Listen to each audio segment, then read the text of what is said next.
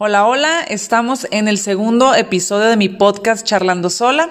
Y bueno, mi nombre es Kimberly Rodríguez, por ahí puede que me conozcan en redes sociales como Kim Health Tips. Y en esta ocasión quiero, bueno, como estamos a punto de festejar el Día de las Madres aquí en México, hoy es 9 de mayo, mañana 10 de mayo es el, el gran día aquí mexicano. Y en esta ocasión quise hacer el podcast con mi hija porque, bueno, por lo menos yo, bueno, yo voy a hablar en este podcast de las tres cosas más difíciles que son, por lo menos para mí, las cosas más difíciles de ser mamá, pero pues obviamente también este, los hijos tienen su derecho de réplica y pues bueno, ella les va a contar sus tres cosas más difíciles de ser mi hija, ¿no? Les presento, ella es Lía Zúñiga.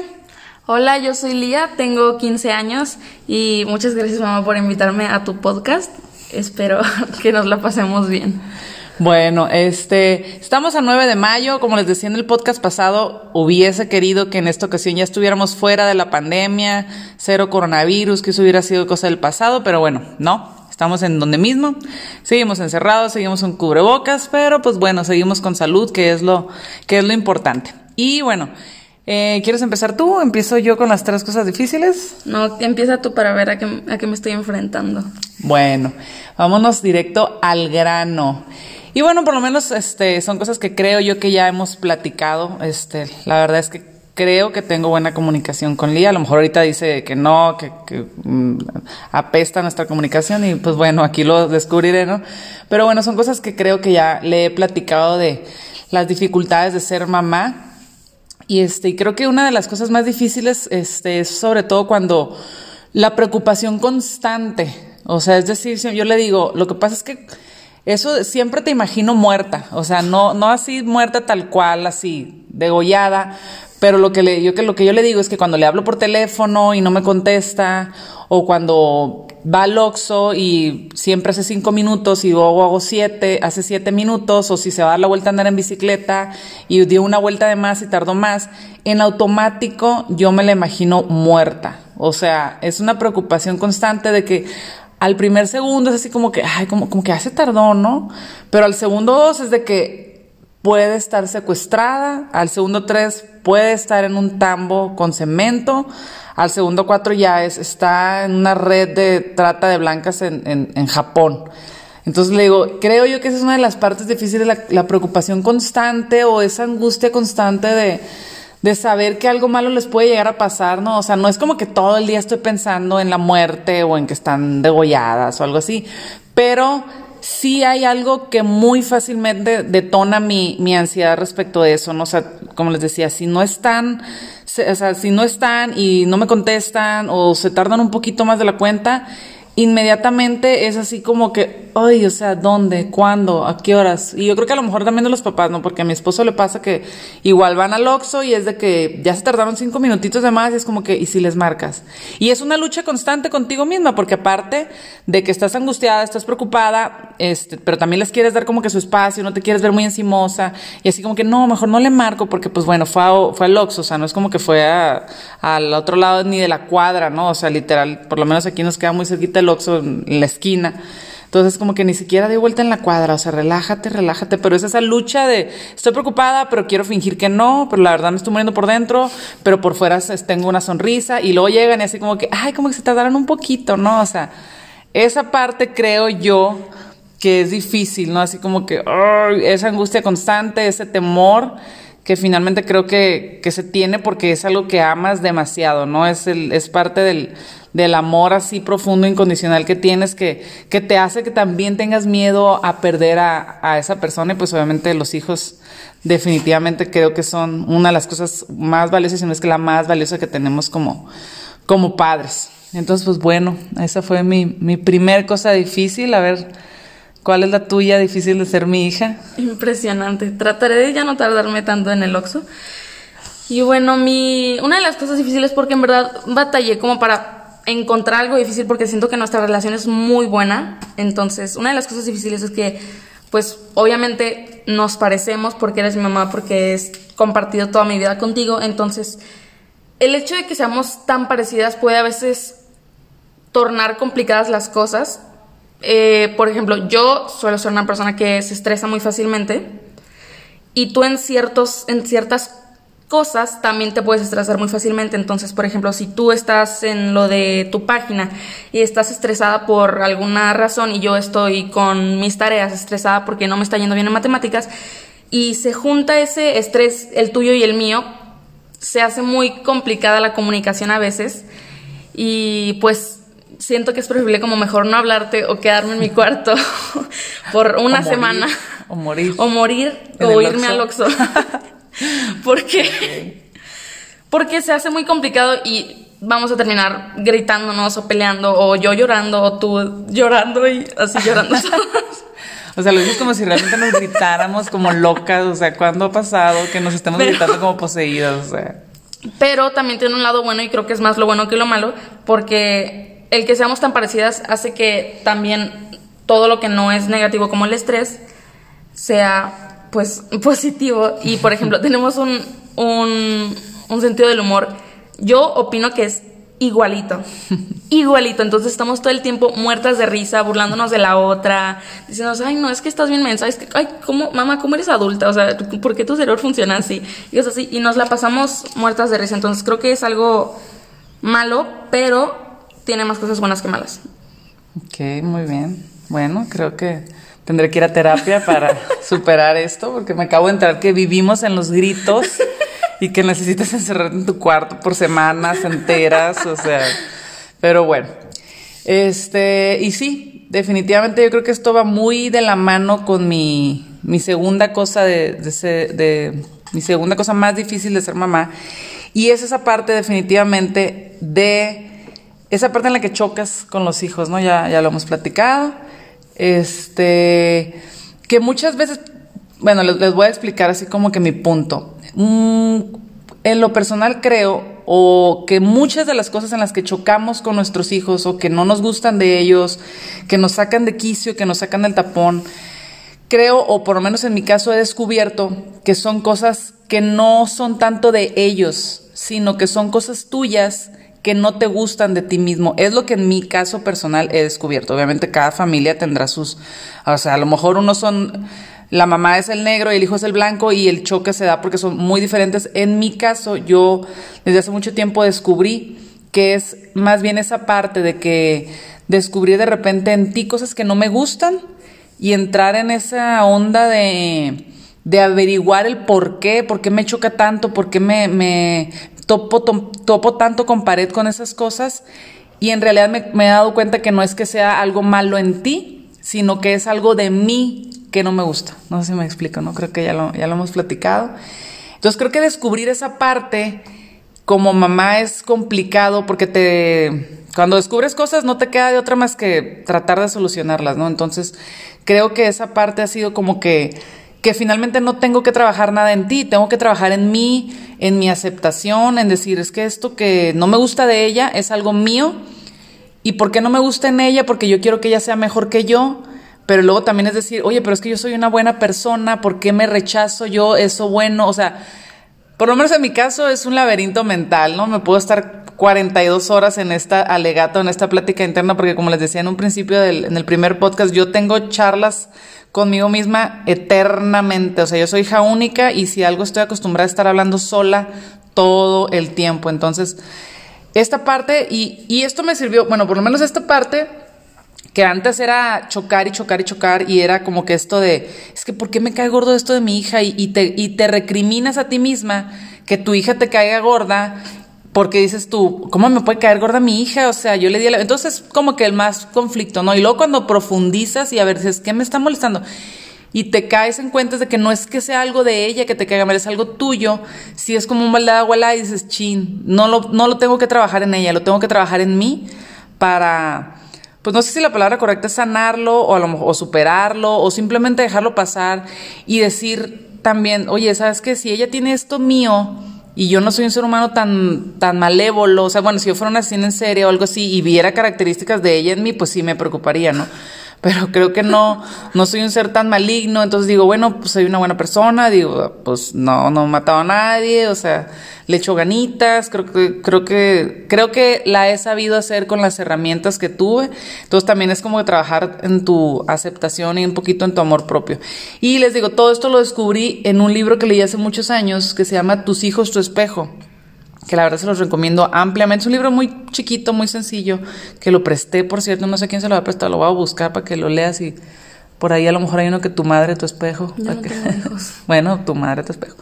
Pero bueno, esta parte yo creo que se, Bueno, les platicamos la anécdota de cuando te cortaste el pelo. Sí. les voy a dar un ejemplo súper, súper así real.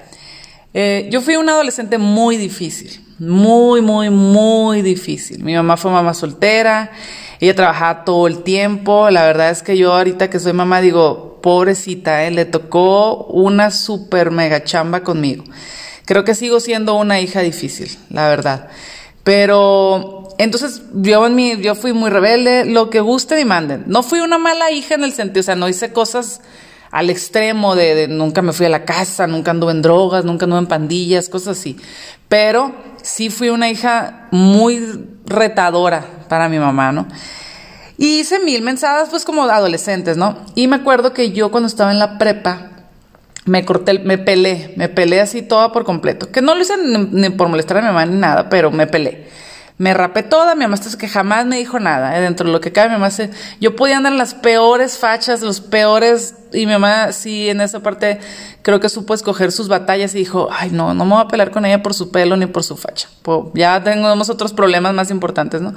Total que yo me pelé y me pelé toda la cabeza y andaba pelona, parecía niño y traía una facha bastante exótica que si ustedes hubieran visto, a, luego voy a subir una foto de las que tengo ahí del recuerdo.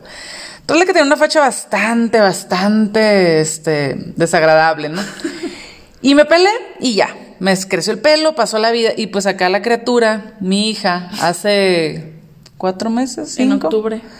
Bueno, por ahí de octubre, yo le había platicado, obviamente, de que, ah, yo de chica me pelé, bla. Ah, pues aferrada, aferrada de que yo me voy a pelar y yo me voy a pelar. Y yo le decía, vamos a la estética, que tengan un corte bonito, o sea, un peloncito bien. No, no, no, no, no. Ahorita, ahorita llegando a la casa yo me voy a pelar. Y yo, Lía, es que espérate, o sea, yo me cuando lo hice, yo fui a la estética, yo no agarré como Britney Spears un cuchillo y ahí como loca, o sea, si vas a hacer las cosas, hazlas lo mejor posible, ¿no? Obviamente no me escuchó, no me hizo caso, llegó a la casa, agarró la maquinita de rasurarse su papá, o sea, ni siquiera una máquina apta para pelo, no una máquina apta para barba.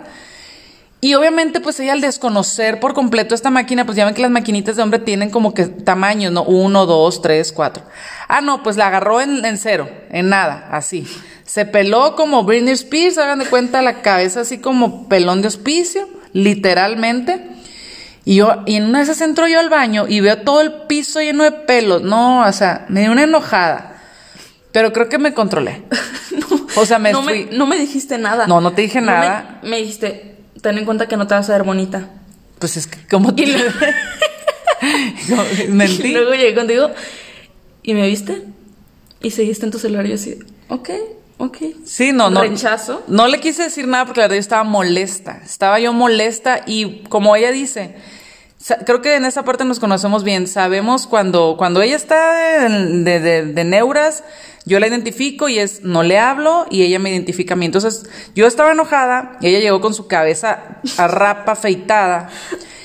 Y nada más la vi así que, con ganas de que, o sea, es que si yo reaccionara como yo quisiera, hubieran sido, ajá, hubieran sido cachetadas. Pero la verdad creo que tengo un buen autocontrol y nada más fue un silencio avasallador y así como que cierra la puerta por fuera. Y así quedó. Y la verdad estuvo muy molesta. Pasaron los días. Ella estaba feliz. Llegó su papá, como se le quedó asquerosa la cabeza. Llegó su papá y le terminó de acomodar el pelo porque tenía mechones de pelo, mechones sin pelo. O sea, era una cosa terrible. Entonces su papá llegó y muerto de risa, le terminó de rapar y todo, todo fluyó bonito. Pero la verdad yo me sentía muy molesta, muy molesta. Yo en en mi interior sentía algo que me, me estaba así como de que, oh, ya saben, o sea, todos, todos sabemos esa sensación de que quiero matarla, pero no, no sé cómo. No sé cómo no me, de, cómo no me atrape la policía. Matarla? ¿Cómo, cómo matarla sin que me, me descubra la policía. Entonces estuve así como que pensando y pensando y pensando. Y luego un día me cayó el 20 de que, ¿sabes qué? Es que lo que te cae gordo es que sea tan tú. O sea, me explico, es más, me da, me da sentimiento. se, se, se, ríe porque esta plática ya la tuvimos y, y acabé llorando. Muy chistosa. Entonces le digo, me, ¿te molesta? A ver, Kimberly, ¿qué te molesta tanto? O sea, porque yo estaba enojada de la... O sea, en mis dentros había un enojo, ¿no? Y a ver, a ver, ¿qué te molesta tanto? Decía, es que me molesta que sea tan tú. Eso, eso es así, así tal cual. La respuesta, no hay más, que sea tan tú y que tú sabes que fuiste una hija muy difícil, muy complicada, muy difícil de, de entender o como le quieran llamar, y te molesta que ella sea tan tú y que en algún momento a lo mejor se pueda tornar la relación tan difícil con tu hija como lo fue con tu mamá cuando tú eras adolescente, ¿no? Entonces lo platiqué con ella, este, porque también, o sea, no quería que ella sintiera como que yo la estaba rechazando a ella, ¿no? Entonces un día nos, la, nos agarramos, íbamos en el carro, creo, Sí, ¿no? no, la verdad es que, la verdad yo se sentí feo porque no me decías nada y era como, ok. Entonces sí quise hablarlo con ella y sí le dije, mira Lía, es que no es, no es el pelo, no es esto. Y le expliqué así las cosas como son. Le dije, es que me, lo que me, me molesta no eres tú, o sea, literal, ahora, ahora sí que literal no eres tú, soy yo. No eres tú, soy yo, me molesta ver en ti esas cosas mías que, que me, o sea, si yo viviera el pasado y pudiera hacer las cosas de nuevo con la madurez que tengo ahorita, pues creo que las cosas que cambiaría sería, pues ser menos, menos difícil, ¿no? Este, entonces, pues obviamente son cosas que a uno no le gustan de uno mismo, que no lo puedes cambiar, pero pues no, no, no me gusta haber sido un adolescente tan difícil, ¿no? Entonces, este, lo platicamos y acabé llorando, ya está. Bueno, yo no soy nada sensible, pero cuando soy sensible, soy sensible, ¿no? O sea, si me he de llorar una vez en, al año, pues lloro, ¿no? Entonces sí, acabé en la chilladera, lía muerta de risa. Mamá, es que fue muy random porque de la nada, pues nos subimos al carro y ya no te dije nada. Dije, no, pues me va a rechazar, me va a decir que ya no quieres ser mi mamá porque soy rapada. Y me empezaste a platicar de eso y así de que no, pues es que no quiero que seas tanto como yo, porque es que yo, güey, así empezaste a llorar y yo no entendía nada. Sí, así, así fue, así fueron las cosas y, y les quise, o sea, todo este charla o este choro mareador es para darles un ejemplo de por lo menos lo que en mi caso más que ser parte de, de, un rechazo hacia ella, es un rechazo a mí misma, ¿no? Y luego, al final, bueno, para tratar de cerrar ahí la, la conversación, y también le dije, ¿no? De que, pero bueno, yo también tengo que, o sea, como decir, oye, pero no eres tan mala persona, o sea, no eres una mala, un mal ser humano, no eres un, no has sido una persona, o sea, creo que tengo cosas buenas y también yo soltar y decir, bueno, ¿qué importa que se parezca a ti, no? O sea, eres una buena persona y creo que le estás heredando también muchísimos valores y, y definitivamente no es ni una millonésima parte de lo, de lo difícil que fui yo, ¿no? Entonces, esa parte para mí es, es complicada, ¿no? Pero creo que la he trabajado y creo que lo más importante es que lo he platicado con ella para que, como dice ella, que sentía mi rechazo, se diera cuenta que no, no era hacia ella, sino que eran pues cuestiones personales, ¿no? De todo las, lo que va uno cargando en su, en el morralito que todos traemos, este, en la espalda y funcionó bien. Ahorita trae el pelo como, ¿cómo dices, Andilo? Como burrito chiquito. Parezco príncipe encantador. Ah, o sea, ahorita ya trae el pelo un poquito más largo, parece el príncipe encantador. Cabe resaltar que también, ¿te arrepentiste o no? No. Bueno, pero no anduviste como una semana de malas porque no, se, no te gustaba. Pues no, porque no me vi, o sea, pues es que no me arrepiento porque fue increíble y yo le voy a poder contra mis hijos que me rapé, pero pues vas a guapa no me veo, ¿verdad? Sí, sí, lo, ahorita todavía vi una foto y, ah, es que parezco niño. Ninguna mujer pelona parece mujer, o sea, seamos honestos, o sea, si ustedes se quieren pelar, este... No, hay unas que sí se ven muy guapas. Si traen un kilo y medio de maquillaje, pero si ya estás así por la vida sin pelona y nomás así o pareces, este, niño de la calle, salida de, que te escapaste de unos pisos, la verdad, o sea, no, no tiene nada de malo reconocerlo. Pero bueno, esa fue mi cosa número dos de lo difícil de ser mamá. Detectar en los hijos cosas que no te gustan de ellos y descubrir que no son de ellos, que en realidad son de uno mismo. Ahora, bueno, eh, Te toca. Gracias por abrirte y contarme que me odias y te odias, nos odias. Es bueno saberlo. Nos vamos a tirar del, del- Bueno. del balcón ahorita acabando el podcast. Mi segundo tema, creo que este es el más complicado. A ver si no me pongo a, A berrear o algo así. Eh, el hecho de que mi mamá sea health coach. No, no, no tan. No, es que mi mamá piensa que voy a decir algo, pero no es eso. Eh, mi mamá piensa que voy a decir que es porque comemos saludable y porque los jugos y porque. Honestamente, sí unas cosas increíblemente asquerosas. Pero. Pero hay otras que son ricas y la verdad es que los fines de semana que nos damos nuestros gustitos y la comida saludable es rica. Eso, o sea, la verdad es que yo no tengo problema, estoy completamente acostumbrada y lo disfruto. Me gusta comer saludable, Pero. pero no es, ese no es como lo que no me gusta, sino que a veces siento, bueno, ya tú sabes cómo es mi autoestima, ¿no? Sí, sí, sí. No, no tengo mejor autoestima. Entonces, sí, soy mucho como de, ay, mi cuerpo, ay, no me gusta esto, ay, no me gusta lo otro, ay, no me gusta. Bueno, siento que es parte como de ser adolescente, irme descubriendo, de irme conociendo y queriendo. Pero siento que al mi mamá ser como health coach y ejemplo para tantas personas de vida saludable, cuerpo fit, este, todo eso, siento que tengo que como cumplir ciertas expectativas que yo misma me invento. Ya voy a llorar. No me- porque nunca me habías dicho eso.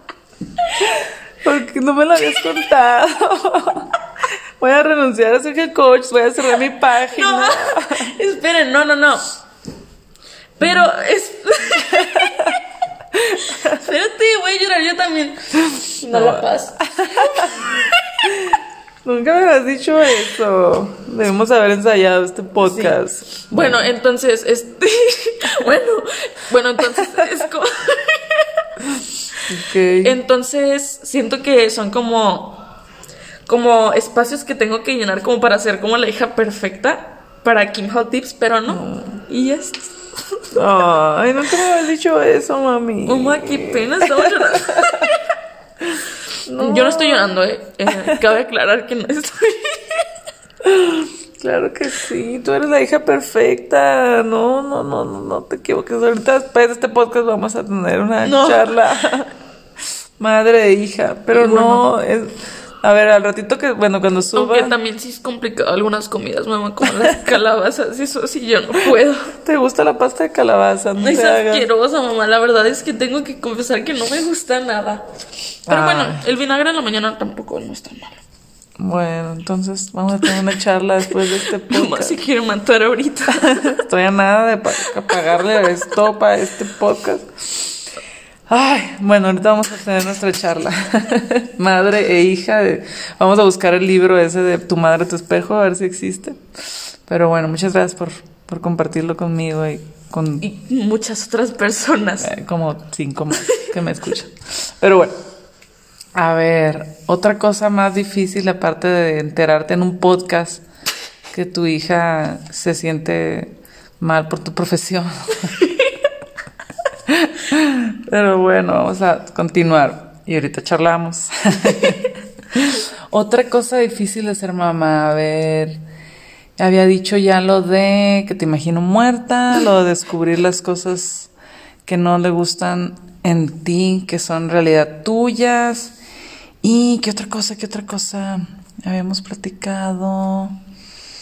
Pues Mm, no sé, como que me dejaste en shock, entonces ya, ya- ya no, ¿Cómo ya no puedo hacer más que querer apagar el teléfono y querer este platicar. Pero bueno, ah, ya siento sé. que soy, siento, la verdad siento que soy una hija bastante responsable. Sí, sí lo es. Sí, sí tuve mi rachita como de Locura, rebeldía. sí, sí, sí, claro. Unos dos mesecitos ahí, pero Pero ya se me te controlé. puso en cintura Con la pandemia. con la pandemia. No Coronavirus. pude hacer nada, por eso estoy relajada. Ya me acordé. Eh, darte cuenta de que tienes una capacidad limitada. Es decir, que como mamá queremos hacer todo, ¿no? O sea, creo que lo, platicaba en el podcast pasado, que sobre la mamá o la mujer o la, pues el, el sexo femenino en cualquier faceta, sobre todo si eres mamá, que hay mucha responsabilidad y mucha responsabilidad que nosotros mismos nos achacamos, ¿no? Es decir, quieres tener la mamá perfecta, la hija perfecta, la vecina perfecta, la coach perfecta, o sea, quieres, quieres estar, abarcarlo todo y quieres hacerlo todo bien. pero definitivamente no va, no va a pasar, ¿no? O sea, es imposible que hagas todo a la perfección, es imposible que te hagas cargo de todo. Y creo que una de las cosas complicadas es darte cuenta hasta aquí, yo ya no puedo, necesito ayuda, necesito asesoría, necesito, necesito que alguien me, me eche la mano, ¿no? Y este, y creo que va tal vez de la mano con esto que te voy a ver a terapia. Otra vez. Otra vez. No, y va de la mano porque, por ejemplo, lo que Lía, en su caso, ahorita tiene 15. Creo yo que su adolescencia, o lo que a todos los papás le tememos de adolescencia, a ella le pasó como a los 11. Hombre, como 11. Ah, no. 10. Cuando íbamos a Monterrey. Vivíamos en Monterrey. Bueno, como a los, como a los, Como a los die- 9, 10. 9, 10 años, a ella le empezó, mm, le salió un carácter como muy explosivo, todo el tiempo estaba de malas, todo el tiempo estaba enojada, estaba en desacuerdo con todo, o sea, si yo decía blanco, ella decía negro, si yo decía negro, ella decía blanco. Entonces fue su adolescencia, más que ahorita que tiene 15, su adolescencia yo la puedo, yo puedo decir que fue, bueno, a menos que mañana te vuelvas loca y, y valga rape todo y te vuelves a rapar. Pero yo si alguien me dice, oye, ¿cómo te fue con la adolescencia de Lía?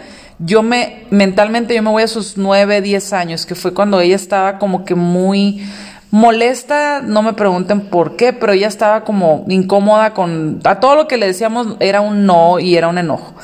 Entonces, pues obviamente tú como mamá vas tratando de, de, lidiar con esto, ¿no? De calmar las aguas, de ser tolerante, de si aplicas un regaño, pues a ver, lo aplicas, un correctivo aquí, un castigo, bla, bla, bla.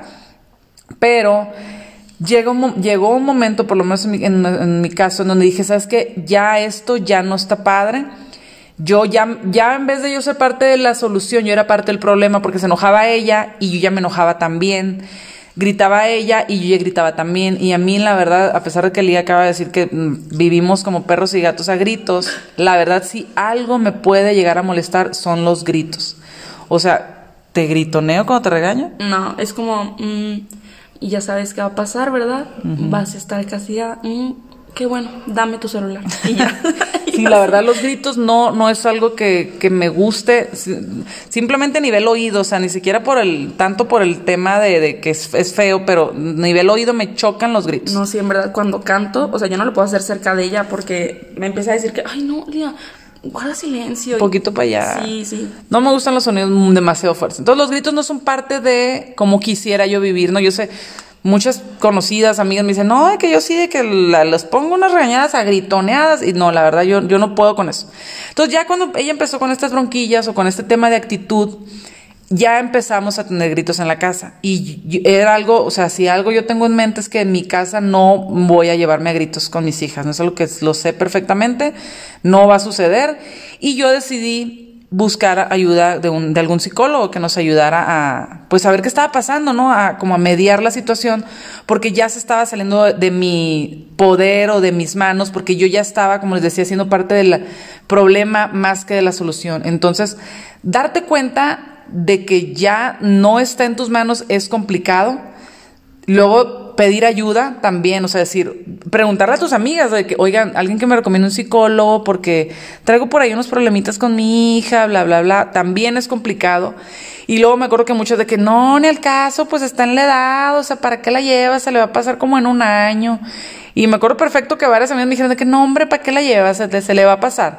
Y yo, pues sí, digo, pero si se le puede, si se le va a pasar en un año, y va a ser un año bien desgastante, que a lo mejor ese año va a desgastar muchísimo la relación madre-hija, a que se le quiten un mes, dos meses con terapia, dije, prefiero ir a terapia, mil veces. O sea, para mí, pues la relación madre-hija creo que es una de las relaciones más importantes que pueden existir. Y yo genuinamente me veo en 90 años, o sea, platicando con ella, bueno, yo no 90, ¿verdad? Un poco menos. Pero platicando con ella y sí quiero que, que platiquemos de que, oye, qué bonita relación tuvimos, ¿no? O sea, que no que sea así como, no que sea una hija distante que se salga del país huyendo, que no me quiera volver a ver, no, pues quiero que sí tengamos una relación bonita para siempre. Entonces dije, no, no, voy a tomar cartas en el asunto y, y fuimos a terapia y creo que funcionó y definitivamente estoy 100% convencida que si nuestra relación ahorita está padre o trae unos buenos cimientos, estoy 100% segura a que en aquella ocasión acudimos a, a, un psicólogo, a que alguien nos ayudara, a que alguien nos echara la mano, porque si eso se hubiera acrecentado, si no lo hubiéramos solucionado en su momento, ahorita en su adolescencia, pues yo creo que hubieran quedado muchas cosas ahí en el, en el tendedero y ahorita nos seguiríamos gritando y reprochando cosas que a lo mejor ya se platicaron, ya se entendieron y ya quedaron, este, ahorita empieza a gritar, ¿no? no, no, que te perdoné. Entonces creo yo que ya quedaron, este, ya pasó esa situación, mejoró, nos volvimos a entender bien como familia y ahorita creo yo que estamos bien una vez más, no sé, el día de mañana, después de la charla de hace ratito, a lo mejor todo se derrumba. Pero bueno, creo que esa es mi tercer cosa difícil de ser mamá, darte cuenta que no, no todo está o sea, en tus manos y que tienes que pedir ayuda a pesar de que tú quieres ser la mamá perfecta y solucionarlo todo hay veces que tienes que pedir ayuda porque pues no eres la mamá perfecta. Bueno, ahí, ay, qué tierna. Eh, concuerdo. Que no soy la mamá perfecta. No, no, Qué bueno, muy bien. Tú eres la mamá perfecta para mí. Oh. No, eh, ahí concuerdo contigo en lo de en lo de ir a terapia y eso porque, o sea, puede que yo haya estado muy chiquita y todo eso, pero siento que lo que yo aprendí en ese, la verdad es que no me acuerdo cuánto tiempo fuimos, no me acuerdo de nada de ese tiempo, de nada más que la pelea más fuerte que tuvimos por un huevo con chorizo. Ah, fue un huevo con chorizo. Fue un huevo con chorizo. Me acuerdo perfecto. Es, es de lo único que me acuerdo. En realidad no me acuerdo de ninguna otra cosa. Ni de ir a terapia, solo como la última, la vez que dibujamos al, enojo gruñón.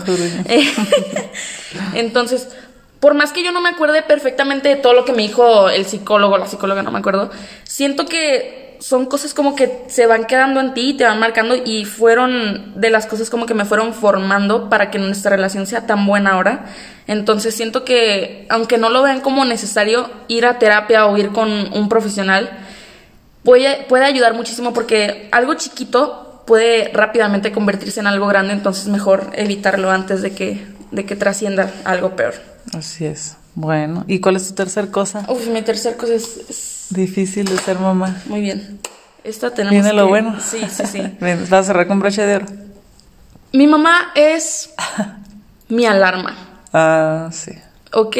Yo creo que grandes problemas familiares que tenemos. Yo creo que, es más, yo creo que nuestro problema familiar, madre, hija, es, es nuestras peores batallas son al despertar. Pues es que si despiertas de mal humor vas a estar todo el día con mal humor, si despiertas de buen humor vas a estar todo el día de buen humor. Y sinceramente, ¿a quién le gusta su alarma? A nadie le gusta su alarma, todo el mundo odia su alarma, por eso no recomiendan que pongas tu canción favorita de alarma porque vas a terminar odiándola. Entonces, yo duermo en el mismo cuarto que mi hermana y yo sé que van a decir, tienes 15 años, que inmadura, crece, por favor, gobiernate. Pero yo duermo en el mismo cuarto que mi hermana, compartimos cuarto, entonces, si, por ejemplo, en un día de escuela, si mi mamá va a ir a despertar a mi hermana, ¿para qué voy a poner yo una alarma? ¿Para qué yo gastar mis segundos valiosos de mi vida en poner una alarma? Cabe resaltar, tiene 15 años, está en casi tercer semestre de prepa. Yo esperaría que ya se despertara sola. O sea, yo no tendría que irla a despertar, están todos de acuerdo. Pero es que si vas a ir a despertar a Mía, pues aprovechas y me despiertas a mí también. Yo me, yo me sé despertar perfectamente con una alarma, yo me desperto todos los días de clase, de clase en línea, con una alarma yo sola. Bueno, menos ayer, ayer sí me quedé dormida en la primera clase. Pero eh, es que yo no sé para qué yo tengo que poner una alarma, una alarma si tú vas a ir a despertar. Para que no, a ver, termina tu punto y ahorita tú misma te vas a contestar. No. Yo no sé por qué tengo yo que poner una alarma si tú vas a ir a despertar a mía y estamos en el mismo cuarto. Entonces, si despiertas a mi hermana, me despiertas a mí de una vez. Pero tu manera de despertar es un poco irritante. ¿Cómo la despierto? Dile todo horrible, cómo la despierto. Horrible. Estás moleste y moleste y castre y castre. ¿Cómo la despierto? No, no, o sea, La despierto bien, horrible, con sonrisa, les hago cosquillas. no me ¿A quién le van a gustar las cosquillas al despertar? Bueno, ¿quieres que te despierte a gritos? ¿A cachetadas? O sea, pregúntale a tus amigos cómo las despiertan. Ya levántate. O sea, yo las despierto, sí o no, hago un esfuerzo para que su despertar sea amable, simpático, les hago cosquillitas, les, les doy ahí un sopepillo. Mamá, es que nos haces cosquillas en los pies. ¿A quién le van a gustar las cosquillas en las plantas de los pies? Ah, yo creo que muchas mamás van a coincidir conmigo. Si no te gusta que yo te despierte, ¿por qué no te despiertas tú sola? O sea... Ya se enojó. no, no, no. No me enojo. Pero tú sola estás dando una queja mía y luego tienes la solución en tus manos, que es poner una alarma cinco minutos antes en vez de hacerme tus jetas que me haces. ¿Sí o no haces unas jetotas? Mamá. Te despiertas de malas con una jeta que... ¡ay! Y te vas y te encierras al baño. O sea, si tú si te puedes evitar esos dos minutos de molestia, me los puedes evitar a mí, se los puedes evitar al mundo, a tu hígado, a todo tu cuerpo que se estresa. ¿Por qué no pones tu alarma? ¿Por qué? Soy un adolescente.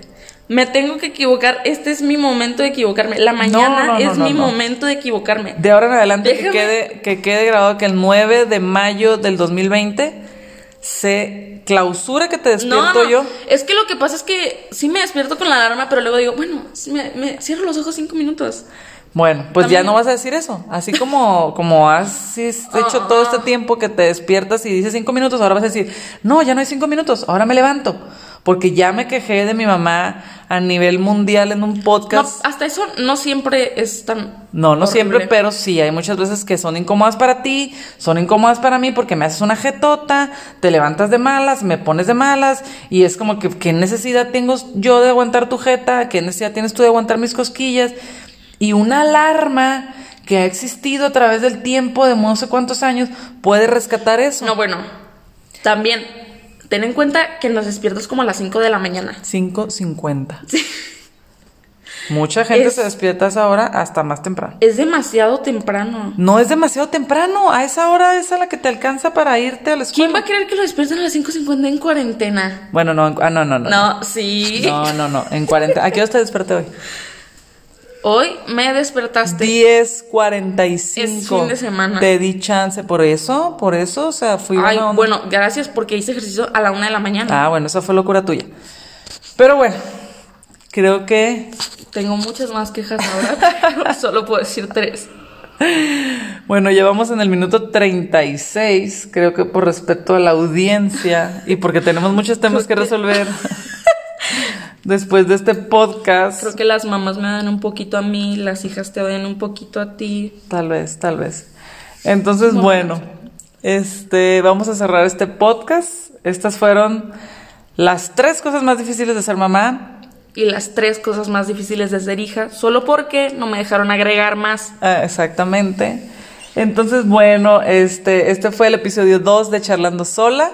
Escuchen este podcast si, si te gusta si te sientes identificada, compártelo porque todas tenemos una amiga que se siente la peor mamá del mundo, todas tenemos una amiga que tiene una hija con la que tiene que lidiar a lo mejor y se le está haciendo complicado. Entonces, a lo mejor escuchar este podcast y escuchar a mi hija le hace decir, ah, ok, a lo mejor tengo que entender un poquito más o, o llevar a terapia o, o dejarle que se corte el pelo o dejar que se pele la cabeza para que saque su, su, su locura interior.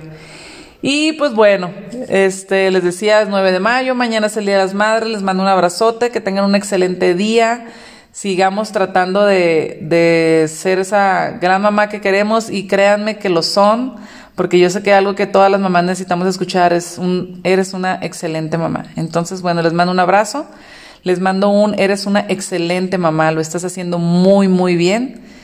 Así que pare de sufrir, confíen más en ustedes, confíen en su instinto, hablen con sus hijos, a lo mejor es tan sencillo como a ver qué no te gusta de mí, qué sí te gusta de mí y trabajarlo en conjunto.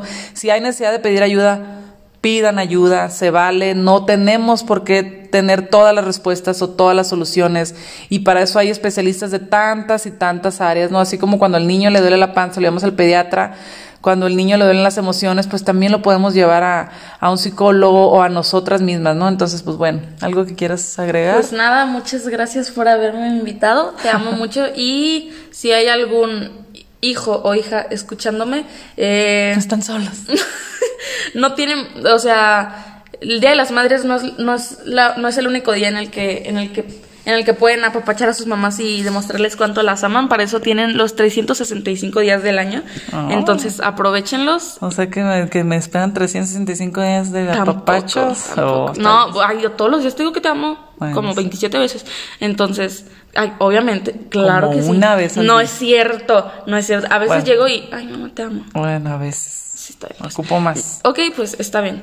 Entonces, eh, no se olviden de eso y amen mucho a sus mamás y también recuerden, si necesitan ayuda, eh, no es de débiles pedirla, es de valientes. Entonces, nada, es todo. Bueno. Hasta luego. Vamos a seguir platicando ahorita tú y yo. Un abrazote, cuídense mucho. Dios quiera que para el tercer podcast en una semana ya estemos fuera de la pandemia. Un abrazo. Bye. Bye.